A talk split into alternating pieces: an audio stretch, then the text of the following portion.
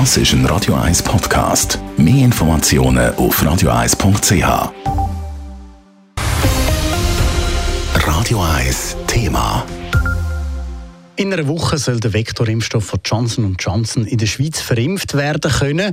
Laut dem Blick hat der Bund die Kantone informiert, dass der Bund bis Ende Woche rund 150.000 Impfdosen geliefert bekommt.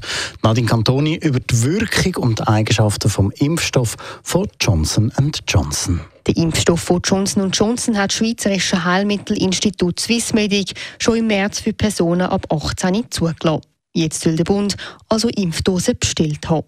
Laut Swissmedic schützt der Impfstoff von Johnson Johnson bei unter 65-Jährigen zu 64 Prozent, bei den über 65-Jährigen zu über 80 Prozent vor einer Covid-Infektion. Das ist zwar ein kleinerer Schutz als bei den mRNA-Impfstoffen, die in der Schweiz schon zugelassen sind, sagt der Infektiologe Jan Fehr, aber wir müssen uns vor Augen führen, der wichtigste Aspekt ist der Schutz vor einer schweren Erkrankung und dort sind wir nach wie vor extrem hoch, auch mit dem Impfstoff. Und ich glaube, das ist genau das, was wir wollen, um die Pandemie in den Griff zu bekommen und natürlich jeden Einzelnen auch zu schützen. Laut Swissmedic verhindert der Impfstoff von Johnson Johnson schwere Verläufe zu fast 85 Prozent. Anders als bei den mRNA-Impfstoffen Pfizer-BioNTech und Moderna braucht es beim Vektor-Impfstoff nur eine Dosis. Bis der vollständige Schutz nach der Impfung einsetzt, dürfte es aber etwas länger gehen als bei den mRNA-Impfstoff, so der Jan Vier. Das kommt dann darauf an, wie sich dann die ECIF dazu äußert. Die ECIF ist die Behörde in der Schweiz, die die Impfempfehlungen zusammenschreiben. Eine Grössenordnung ist zum Beispiel so 20 bis 25 Tage, wo man sagt, das muss man in Kauf nehmen, dass es ein bisschen länger geht als eben in den Impfstoffen, die wir jetzt haben, aktuell der mRNA-Impfstoff, wo wir dann nach zwei Wochen, nach dem zweiten Peaks, einen guten Schutz haben und in dem Sinne auch schon aktiv geschützt ist für die längere Zeit.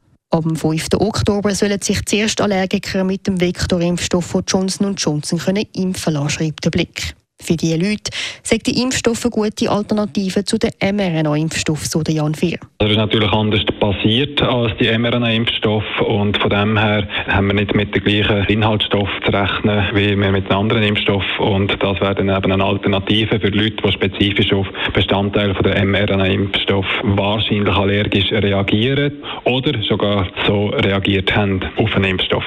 Möglicherweise lesen sich mit dem Vektorimpfstoff von Johnson Johnson auch Leute impfen, die gegenüber dem mRNA-Impfstoff skeptisch sind, so der Jan Fehr. Das wäre wichtig, weil wenn wir unsere Impfquote mit der der Nachbarländer vergleichen, sagt die Schweiz nach wie vor Schlusslicht. Der Bund und die Eidgenössische Kommission für Impffragen werden morgen über den dritten Covid-Impfstoff in der Schweiz informieren. Nadine Cantoni, Radio 1. Radio 1 Thema. Jederzeit zum Nachlesen als Podcast auf radio1.ch.